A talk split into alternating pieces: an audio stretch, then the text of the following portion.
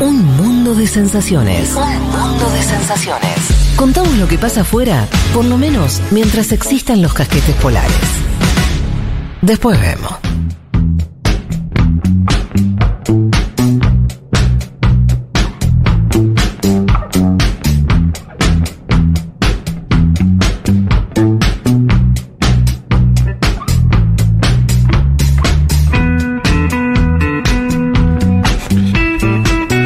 Aquí estamos de vuelta.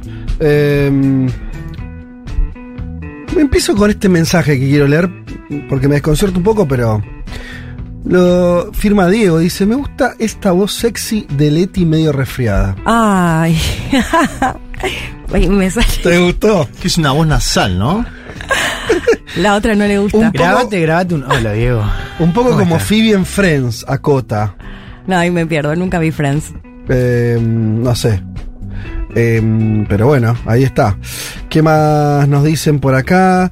Eh, las elecciones nacionales son siempre el 3, el domingo 3 de octubre. Las Sí, elecciones presidenciales de vuelta. 2011 cayeron el 23. Bueno, entonces había una. Había un Una. recuerdo. Había un sí. 23. La de No, y en 2011. general la segunda Qué vuelta, la Argentina es un país con segundas vueltas, son a fin de octubre. Mm, sí, no, no sé. Justo la de 2011 no, Ah, hubo segunda ¿Es vuelta. 23 o 30 las segundas vueltas? pero- Claro. Claro, justo 2011, claro. 2011 no, no hubo, porque pero fungió la, la paso como primera vuelta y la otra Ahí va. fungió como balotage casi. ahí va. 48-40 sacó Alberto Ángel Fernández. No, pero 2011 tampoco. En 2011 fue el 23. 2011 y- sacó Cristina Kirchner 54 por puntos. eso, y fue 2015 hubo balotage, Pichichi No, claro, versus... que en 2011 hubo solo primera vuelta. Es que, ah, para, estoy leyendo mal el mensaje, el domi- eh, las elecciones nacionales son siempre el tercer domingo de octubre. No el 3, el, el- el tercer domingo. Por eso el, 20 el 2011 cayó el 23, cayó el 24, el 25. Claro. por- e, siempre Y el por es el fin de noviembre, entonces nos estamos perdiendo ahí. No sé, porque es que no hubo tantos balotajes, ¿no? El 2015. Danilo Baldocioli contra Y no me, y nadie- no me acuerdo. Pichichi. ¿Fue en noviembre? No recuerdo. No Ahora lo buscamos. Eh, ¿Qué más tenemos por acá? Eh, mm, mm, mm, escuchándolos desde General Roca, Río Negro, con este día espectacular, dice Paz Rodríguez Carnero, una foto hermosa. Qué lindo sería tener un paseo así eh, en Buenos Aires, ¿no? Tan, tan bello, bien. Eh, mucha envidia a los que viven a la vera de un río. Eh, lo que le pasó a Sued yo lo denomino amnesia autoinducida. Me pasa muy seguido. Cuando estás por mencionar a alguien pensás, me voy a olvidar el nombre, me lo voy a olvidar, y te olvidás. Hay algo de eso también, ¿eh? ¿Y por, por qué te querés olvidar del nombre? No, no. No es que te quieras olvidar, es como un miedo. Es de Homero. Me, me voy a, oli- me voy a olvidar, me voy a olvidar, claro. Ah. No lo hagas Homero, no lo hagas Homero, no lo digas Homero. Ouch. Exacto. Este, La peor cuando se te mezclan los cables es cuando estás hablando de alguien y le mandas un mensaje a esa persona. ¿Les ha pasado? No. No, no, no. Y- Pero. Se te... ¿no? Y sí. O sea, estás hablando Ponele, de. eso- estoy, no sé, diciendo no, porque con Fede fui a tomar algo, qué sé yo, y te mando el mensaje a vos porque te estoy mencionando. Ah, pero querés mandar un mensaje a otro. No sí, pero a otra hablando. persona, no a la, Ah, la persona a la que estás hablando. Sí, puede ser, puede ser. Eh, Eso puede terminar muy mal, ¿eh? Termi- sí, puede Sí, terminar muy una mal. de sí. Es depende de lo que esté diciendo Eliminen la otra persona, pero sí. Nine Grey nos dice el, el balotaje del 2015 fue el 22 de noviembre. Ahí está, No es lo me olvido decíamos. más esa fecha. 22 un mes de después. claro. Un mes después prácticamente o algo así. Un mes está bien para balotage. Sí, es mucho incluso. Tres semanas está bien. Sí. Tres semanitas, Sí. Eh, mm, mm, mm. ¿Elman sabe la refe que dijo Juan Matranqui 120 de una publicidad de hace unos años? Pregunta Victoria. No sé a qué era una publicidad, sí, el Tranqui 120, pero como frase... Pero a raíz de qué era? Claro. Claro, eso no. Era una policía. Pero no es tan Para viejo. reducir la velocidad. Victoria, ¿no es, ¿pero qué tiene? ¿Es de hace mucho tiempo eso? Sí, hace Y un montón. mínimo Me suena onda 15 años. época menemista, Sí. sí. No, que decía, ¿y vos a no. cuánto vas? Tranqui, 120. contestaba. Mínimo 15 años. Y, eran, No, y te, claro, ahí- y te aparecían los carteles así amarillos, cuidado. pero Era uno- mínimo, te digo, ¿eh? mínimo 15 años. Digámosle a, a era uno de los ejemplos de un montón de gente diciendo cosas incorrectas sobre eh, conducir, ¿me entendés? Toda, no, sé, yo hago, ¿entendés? Como la gente Ah. diciendo, respondiendo espontáneamente a algo así como, Claro. como respetar la norma de tránsito. Nah, ¿para qué? Claro. Tranqui 120. Tranqui 120. A lo, lo que dé, decía otro. Sí, lo Y que todo eso dé. es una publicidad de. eh, Igual que qué buena, ¿no? Porque la todavía ONG la seguimos recordando. por la Vida, exactamente. Sí. Che, perdón, u- hago una re- ¿ustedes miran Padre de Familia, Family Guy? Sí. Eh, No. Me acordé con el mensaje de Diego, nada, un, un capítulo en el que la mujer no tiene mucho deseo sexual por su pareja y él se enferma y entonces le, le- le calienta mucho la voz de enfermo de su marido y empieza a tener sexo a full. Lo que quiero recomendar es Padre de Bueno, Familia. qué bien, si no ¿eh? lo vieron como ustedes, es mucho mejor que los Simpsons, les cambia. ¿Cómo llegamos de la nada a la gripe y el sexo, verdad? Es Vas a encontrar una cortina. No, ¿Cómo le- llegamos les estoy nada, haciendo una gran recomendación que miren Padre de Familia, Family Guy. A ver, Es manden al buenísimo. 11 40 66 000 si cogen engripados. No, no iba por ahí. Eh, ¿Ah, le- no? No, no, Pensé digo, que- la recomendación es que Family Guy. Ah, Ah, ok. Sí. pero entraste por un lado ¿Cuál? medio, ¿no? No, porque me acordé por el mensaje de Diego, que era muy graciosa la situación. Entraste por, por boxes. Juan, eh, el operador escucha, eh, ve Padre de Familia, es buenísimo, es, mucho, es superior a los Simpsons, perdón. ¿Sí, tanto? Sí, es No, genial. no, yo los a los amo. Simpson no hay nada. No, por eso, ¿ves? Porque Para no mí lo es, viste. es más gracioso, pero es verdad que no se compara con el impacto cultural de los Claro, los Simpsons explican. Cada episodio de los Simpsons tiene algo para explicar el mundo hoy. Ay, para mí Padre de Familia es demasiado bueno. Bueno, si les parece, eh, vamos a desarrollar algunas noticias que sucedieron esta semana. Si les parece, si no les molesta. Em, bien. Por un lado, algo que estuvimos contando la semana anterior, que tiene que ver con eh, Francia, donde, eh, bueno, sigue ahí la, la cierta, cierta conflictividad social vinculada a, a huelgas. El secretario general de la Confederación General del Trabajo y líder de la protesta, Philippe Martínez se llama él, afirmó que la preocupación central de los franceses es el aumento de salarios y desde el sindicato aseguran que las huelgas se mantendrán hasta que el gobierno dé una respuesta. Eh, y bueno, sí, ahí entonces la este, una situación, qué sé yo, por lo menos eh, extraña, compleja, vinculada a, a lo, a lo que está ocurriendo en Francia. Decíamos, también no, no está exento de lo que pasó con, o de lo que pasa referido a la, a la guerra, el aumento de los precios de la energía, de los combustibles, la carestía que empieza a aparecer en Europa. Una Europa que se va acercando lenta, pero inexorablemente al famoso invierno. Sí. Al famoso Winter is coming, is coming, finalmente. Falta todavía un poquito, pero ya cuando nosotros ingresemos al verano, o sea, nuestro 21 de diciembre, en menos de dos meses, dos meses, eh, los europeos entrarán, estarán en su etapa más fría y ahí se verá un poco la realidad. Yo tengo un, lo confieso, un poquito de... No, sé hacer morbo, porque no quiero que la gente no la pase mal. Sí ver qué pasa, ¿no? Eh, hasta qué punto están complicados o no, porque yo creo que esa información tampoco está dada. Puede ser, o sea, no me sorprendería que pasen dos cosas. Sí. O que fuera peor lo que le suceda de lo que están anunciando, Sí. o no tan grave. claro. o, o las reservas les alcance. O le sobre, ¿no? Como, como Claro. hayan, hayan sobregirado un discurso alarmista para Sí. que después la cosa eh, Sí. transite mejor. No me sorprendería ninguna de las dos, pero me parece que vamos a ver cómo... Pero sí, sí está esta eh, curiosidad, ¿no? Y Total. tanto que mismo se acerca el invierno europeo. Veremos qué pasa. Como decíamos también, lo que lo otro que se acerca es el comienzo del gobierno eh, de eh, Meloni, de la líder de derecha, de ultraderecha italiana, que asumió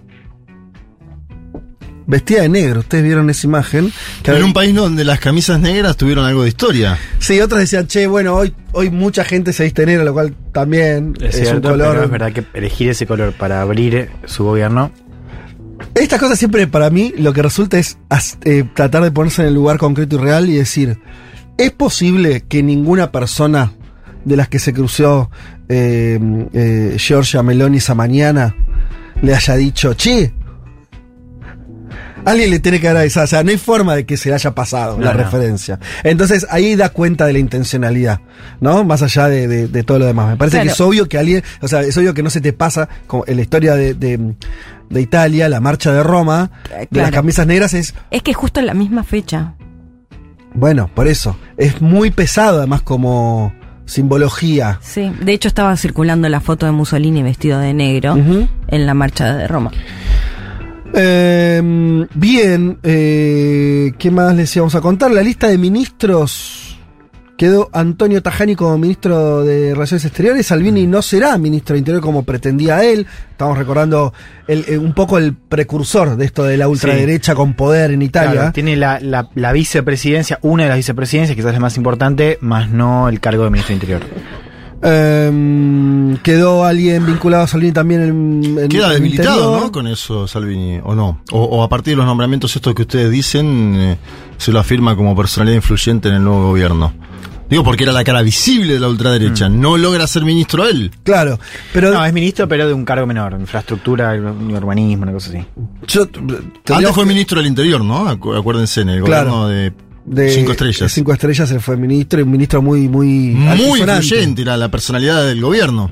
Bueno, es que de hecho le intenta quedarse con el gobierno en esa etapa, recuerdan, fracasa y Meloni es como una especie de segunda eh, eh, de- de- de- bueno, en realidad yo le inscribiría en la misma corriente en términos, pero más allá de las personas y los partidos, en términos de corriente de opinión, de, electoral en Italia, pero que ah, para mí el dato acá, por los movimientos de los últimos días de Meloni respecto a Salvini y a Berlusconi, el, el que además generó un poco la alianza, por ahí me estoy equivocando, pues no te- debería profundiz- profundizar más. Mi impresión, lo pongo en esos términos, Sí. es que la que construyó un montón de La poderes que es ella es misma. ella. Ah, no, no. ella sí, se sí, construyó La un manda montón, es ella. exacto, se construyó un poder Sí. muy, mucho más grande que los votos que tuvo.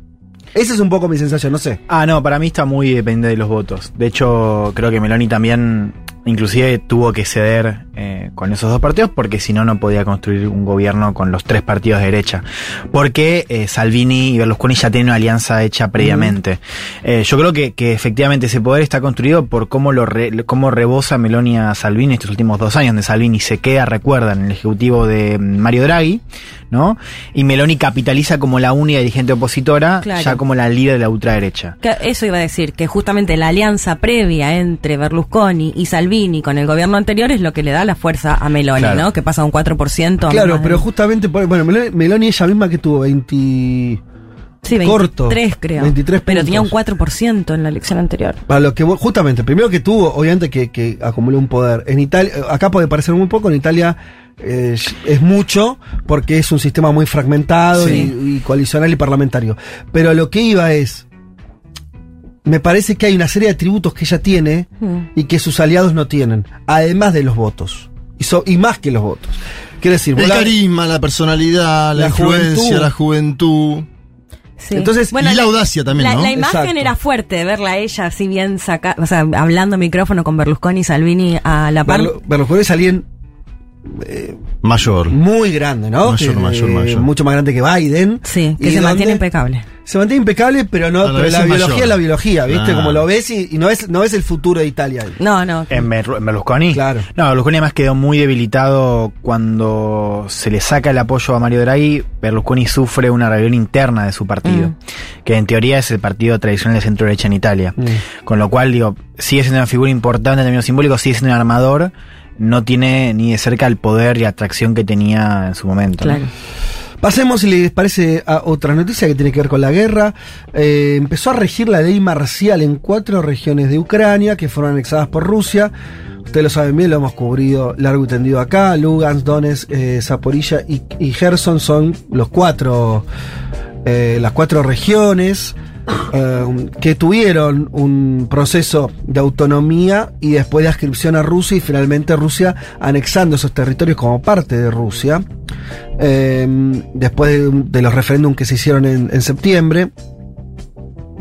Y ahora el dato es este, ¿no? Es que empezó a regir la ley marcial, es una, bueno, empezó a, eh, son incorporados también a la guerra, ¿no? Esa anexión a Rusia es incorporarlos también a una guerra.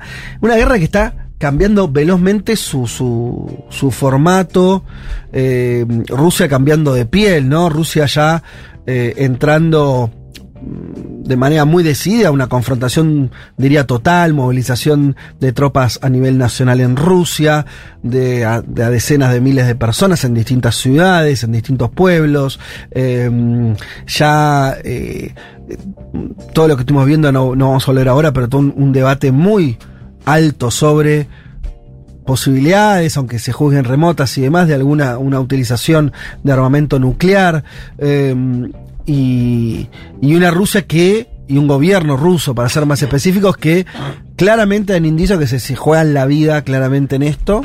¿no? Su propia supervivencia, eh, cambios, purgas internas, cambios de, de, de, de quién conduce la guerra, ¿no? Hace, fue- fue hace- creo que fue la semana pasada que cambiaron, no, no recuerdo ahora el nombre, Dos semanas, sí. que cambiaron al jefe militar eh, de toda la operación, de toda la guerra. Bueno, son, son cambios muy, muy, muy importantes y que dan cuenta de una guerra que sigue, que claramente no hay, por lo menos, no hay ningún viso de que esto aminore, por lo menos en los próximos, en los próximos meses. Básicamente porque Rusia tiene que recuperar prestigio y, y quiero decir, pensando en una salida de pacífica, ¿no? Pensando en algún, en algún momento las guerras se terminan y, y hay tratados y se firma la paz. O sea, hasta ahora siempre ocurre así.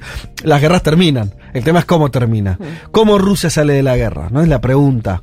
Entonces no parece ser que esta situación sea una situación en la que Rusia pueda salir de la guerra porque no le sirve firmar, no sé, por lo menos ahora, la- en términos de demandas y demás, de lo que plantea Ucrania, que es obviamente la recuperación de su territorio, y donde Rusia ya perdió. ¿no? Hay miles de rusos que dieron la vida, toda una economía totalmente modificada.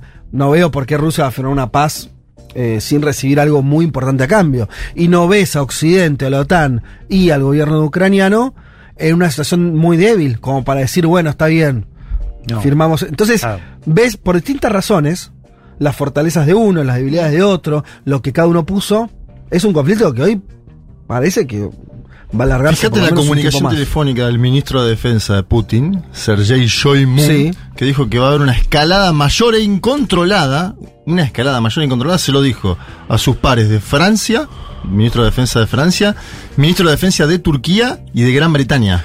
Digo, Totalmente. es un aviso, muchacho. Y además hay Esto una, sigue. hay una cosa que a mí me marca la... eh, es algo medio fulero decir, pero... Es una guerra que está tan concentrada en los recursos estratégicos. Lo vemos en Europa con el tema de la energía, pero también en Rusia. La última acción militar importante de Rusia fue contra la red eléctrica ucraniana Sí. que habla de que el conflicto es muy profundo y lo que están jugando es, eh, lo digo peor, o sea, si, si Rusia estuviera solamente matando ucranianos, sería más simple de resolver. Si fuera solamente una guerra eh, por algún espacio territorial, sería más simple. Si fuera una, una cuestión étnica, sería más simple a un punto. Ahora, lo que eh, los dos que están chocando están yendo a disputarse cuestiones que son muy estructurales. Lo que vimos con los del gasoducto. Eh, Europa está Sí, construyendo estos un ataques que dejó varias regiones sin agua y sin electricidad en Ucrania. Claro, pero digo, eso te habla de que eh, lo que está en discusión es eh, las bases mismas de, del poder. Entonces, no me imagino que eso, que eso se resuelva sencillamente. Eh, bueno, en fin. Eh, mm, saltemos un poquito los últimos minutos a, a alguna cosa que tenga que ver más con la región también. Pedro Castillo, lo hemos hablado acá eh, la semana pasada. eh, y la inestable estabilidad del gobierno podría ser una, ¿no? Pues, Es algo así, ¿no? Como- Inestable estabilidad. o, Me gusta así porque en realidad se mantiene exacto, igual. es Claro. siempre igual, pero Sí. siempre es inestable, ¿no? Es algo así. Eh, informó que su país solicitó a la OEA, que todavía existe, les comento, no sé si saben, pero la Organización de los Estados Americanos, la OEA, sigue existiendo, y pidió la activación de la Carta Democrática Inter- Interamericana eh, por eh, toda la movida que hay opositora de sacarlo del gobierno y demás. En una conferencia de prensa dijo, mi gobierno ha solicitado ante la OEA la activación y aplicación de la Carta Democrática para iniciar un proceso de consulta con las fuerzas políticas, los poderes del Estado y las fuerzas sociales para encontrar con los buenos oficios de la comunidad internacional un camino que impida una grave alteración del orden democrático en el Perú. Los gobiernos suelen usar en última instancia esto. Digo, no, es, algo tan cotidiano.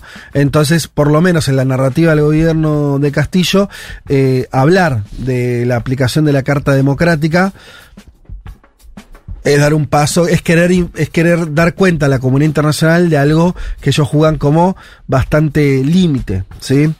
Eh, básicamente, también hay, hay algo que, que también es del espíritu regional, lo hablamos también eh, la, la semana pasada, que tiene que ver con la utilización de los instrumentos jurídicos, ¿no? De la justicia para resolver cuestiones políticas. Ahí está este, las denuncias respecto a Castillo y demás.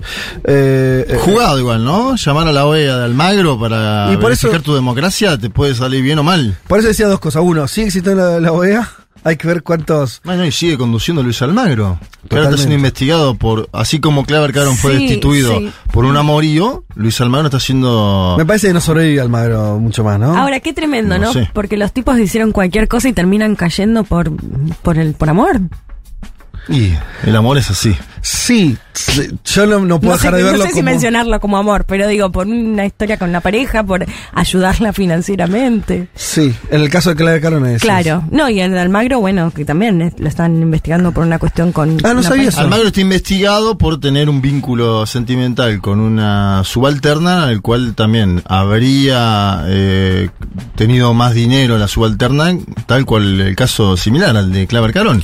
Claro. Sí, Bien. yo concuerdo que no es la... A ver, la verdad que lo que hacen de su vida privada... Que, por eso digo, es tremendo porque no se los termina juzgando, si se quiere, por lo que hicieron, a- a, digamos, como titulares de los organismos en los que están. Es que Carón no tenía nada por qué ser juzgado, de todos modos. Bueno, no, no juzgado, Eh, digo, que no, que no lograron eh, cambiarlo, reemplazarlo y demás, y terminan cayendo esto. Sí, por- ahí habría que ver, de- Leti, creo yo, que son dos instituciones manejadas casi en joystick desde Washington, y Mm. me parece que Lo dejan caer. son dos cargos que se juegan más en la cuestión política, ¿no? Y en la interna. Exacto, internas ahí más palaciegas. no- nominado por republicanos. Trump. Sí. Sí. Claro. Y Almagro... Almagro es inclasificable igual, ¿no? No, ¿Cómo lo- pero en el tramo ¿Quién se final jugó más alineado Jugó a la administración a Trump, me parece. Sí, no sé si hay muchas, o sea, no veo críticas a Almagro de, por parte de la administración Biden como las hubo hacia Claver Carón. Total. Habría que ver ahí la cuestión del apoyo de la Casa Blanca actual. Mm. Sí que es una figura, en eso se parece lo del banco y lo de la OEA, que es, el banco estaba la tradición de que era un latinoamericano el que lo conducía. Claro. Y en la OEA, si bien Almagro, su pasaporte dice Uruguay, es difícil verlo como representante uruguayo, ¿no? Digo, eligió otra cosa, claramente, porque ya en los tiempos, este, incluso previos a, a- al gobierno de la calle Pou, era alguien que no querido por el Frente Amplio, o sea... Ningún partido no- político en Uruguay lo quiere. bueno, entonces, no lo quiere nadie. Entonces, también es una figura de intervención. Eh, eh, Sí. ¿Entendés? O sea, son dos organismos donde los yanquis se habían guardado de, ya que están muy, entre comillas, colonizados, las figuras que lo dirigen, en general son, en general no, siempre son latinoamericanas y salidas del consenso de Latinoamérica. Al que dirige la OEA, sí, obviamente tiene que tener la avenida de Estados Unidos, pero hay un, un- un corrillo, un diálogo, lo ponen los países latinoamericanos. Sí, sí, Almagro lo puso los votos de Venezuela, Bueno. vamos a ser claros con eso, ¿no? Por eso. Los votos que consiguió Almagro con Maduro. Qué increíble esa historia. Y bueno, Qué increíble es, qué Son hermoso. increíbles. Bueno, pero ahí está entonces Castillo eh, yendo a la OEA a, a- a decir eh, me quieren tirar, básicamente. quieren bajarme y no saben cómo hacer, dice Peter Castell. Totalmente. Eh, ¿Qué más les iba a decir? Bueno, y... y- y, eh, no, ah, la última iba, iba a volver, iba a volver un poquito a... eh, no, no, por una lo voy a dejar para más adelante. Eh, volver a, a Europa un segundo por eh, la cuestión de, de, de- de la energía que hablamos también la semana pasada acá con Juan, que decidieron finalmente España, Francia y Portugal entrar al proyecto de, lo- de- de un gasoducto que iba a ir a través de los Pirineos y van a ir eh, por una alternativa que ellos llaman más ecológica. Habrá que ver si esa es la razón. No creo que sea la razón del, del viraje. Por eh, mar, entre que va a unir Barcelona, Marsella, este, y que entonces después eso va a continuar su, su ruta al resto de Mirá Europa. qué lindo eso, Barcelona-Marsella, ¿eh? Eh, 360 kilómetros bajo el mar, pasando sobre todo para llevar hidrógeno verde. De ahí, o sea, esto va a ser muy en el futuro, ¿no? Eh, y esa es como la, justificación. La verdad que lo que hubo ahí es una disputa muy importante entre España y Francia, sobre todo, del control de esta situación. Y primero, ¿sabía que hacer este nuevo asunto o no? ¿Por dónde tenía que pasar? ¿Qué es lo que tenía que controlar? eh, y demás. Eh, Pero yo insisto con esto, hay que esperar que venga el invierno y me parece que ahí se van a ver mucho de todo esto, cuánto de esto es medio parafernalia, cuánto de esto es real, cuánto está resuelto, cuánto resto tiene Europa en ese sentido. eh, y tal vez sea el dato, creo yo, ¿no? También eh, político-económico de, de los próximos meses va a ser esa- ese tránsito de Europa. Me parece que puede definir muchas cosas, puede definir destinos políticos enteros, ¿o no? Eh, de cómo salga económicamente Europa de, de ese invierno. Sí. Puede definir la guerra, ¿quién te dice? Porque pongo escenarios, ¿no? Rápido, Sí. pero si, suponete que es muy grave la situación energética. No vas a tener población que empiece a decir, che, bueno, va, pará. Che, ¿por qué no Teníamos activamos un el gasoducto Nord Stream 2? Teníamos un, un- un- un socio, por más que lo digan, la verdad que era un socio confiable y barato, porque durante muchos años no, no hubo Sí, problema. sobre todo para Alemania. Sí. Eh, y, y a cambio de que lo perdemos, lo perdemos a cambio de cagarnos de frío, y no sé Sí, si va a agarpar. Un poco lo dijimos la semana pasada, ¿no? En, en cada una de estas discusiones acerca de quiénes ganan y quiénes pierden, hay en general un, denominador común que es eh, que Europa siempre pierde. Claro. ¿no? Salga como salga el resultado, la cuestión que hay mucho por definir, se confirma la irrelevancia estratégica de Europa. Eh, y también, bueno, el, el daño económico que va a generar. Eh, y eso no parece ser, eh, no parece cambiar con esto. No, porque Pero puede, puede empeorar. Puede empeorar, puede empeorar, sí. A ver, no, no da igual, pero ciertamente confirma, bueno, algo que igual ya venimos charlando hace tiempo, hace años, digamos. O sea, como el, el, el lugar geopolítico de Europa está cada vez más disminuido. Hoy, digo, entre Washington y Beijing, o ahora si querés entre Washington y Beijing entrando en con Moscú, pero digamos, la relevancia está. Bueno, si les parece, para salir de esta mm, de este cono eh, de sombras, vamos a escuchar un poco de música, pero lo vamos a hacer de esta manera.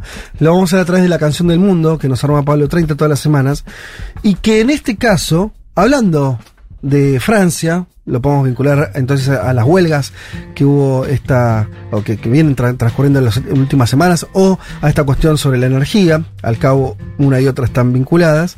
Eh, Pablo nos va a llevar eh, a investigar al dúo Ibeji, si es que se pronuncia así, una banda de electrónica formada en el 2013, originalmente de París, Francia, pero nacida en, dice Pablo, la gloriosa isla de Cuba. Es el proyecto de las hermanas Lisa Caindé y Naomi Díaz. Son hijas del famoso percusionista cubano Miguel Ángel Díaz, perdón, Miguel Angá Díaz, que tocaba en el Buenavista Social Club. Legendaria banda que hemos escuchado. Más que banda eh, conjunto, ¿no? De músicos que escuchamos eh, desde hace, qué yo, 20 años tener ese disco, 25, ya. Sus canciones son en idioma yoruba, inglés y español. Eh, Ibeji quiere decir mellizo en yoruba, la lengua africana que los esclavos se llevaron a Cuba justamente y donde todavía se utiliza. El sonido de esta banda mezcla música de origen yoruba, justamente, también francesa, afrocubana, hay un poco de jazz, un poco de, samples, eh, instrumentos tradicionales. Eh, Lisa Caindé es la voz principal y toca el piano, mientras que Naomi toca percusiones como el cajón y el tambor batá. Dice Pablo que me pareció interesante traer una entrevista de la reciente, recientemente hecha por la española Teresa Ferreiro eh, a propósito del último disco que se llama Spell 31, cuyo nombre proviene del libro de los muertos. Eh, un escrito que los egipcios usaban para lanzar conjuros. Bien. ¿Qué dice? Le dice la entrevistada. La última canción de Spell 31, Los Muertos, menciona el nombre del padre de ustedes y los nombres de otros familiares fallecidos. Ese interés por la memoria de los que ya no están es una constante de vuestra obra, le dice la española, la periodista española. Eh, no puedo dejar de pensar que los muertos se relacionan con cierta perspectiva política, le dice, la determinación de no olvidar lo sucedido. Eh, literalmente he tratado de evitar hablar de dictadura y mucho más para hacer justicia a las familias afectadas. ¿Cuánto cantáis a vuestros muertos? Existe ahí una reivindicación y las músicas responden. Eh, creo que lo emocional es político.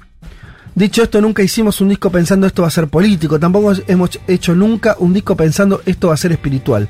Lo que hacemos refleja quiénes somos en el momento en que lo hacemos. Lo cómico es que cuando hicimos Ash, el segundo disco, hicimos la canción No Man is Big Enough for My Arms, ningún hombre es lo suficientemente grande para mis brazos, motivada por el comentario de Donald Trump, ¿se acuerdan ustedes? Eh, grab them by the pussy, ¿no? Agarrarlas por eh, eh, el coño en su traducción española para hacer, para mantener sí, cierta sí. fineza del aire. Sí, sí. Que fue, bueno. Entonces ella hace ese, ese tema, ¿no? Ningún hombre es lo suficientemente grande para mis brazos, ¿no? Invirtiendo un poco la, la lógica de- de dominio. Vamos a escuchar entonces esa canción, eh, No Man is Big Enough eh, for My Arms, de ese disco Ash, lanzado eh, recientemente y perteneciente entonces al dúo Ibeshi.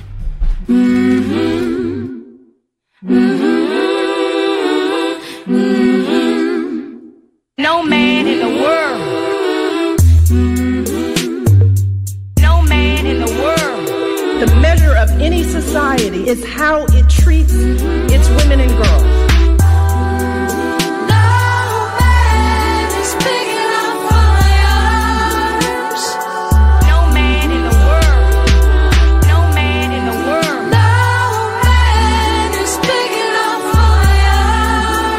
The measure of any society is how it treats its women and girls. We create.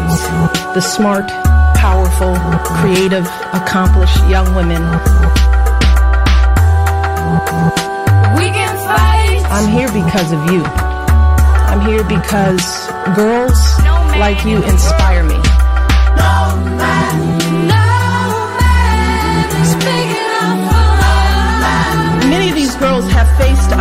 obstacles just to attend school. The measure of any society is how it treats its women and girls. Won't stand still. Your story is my story.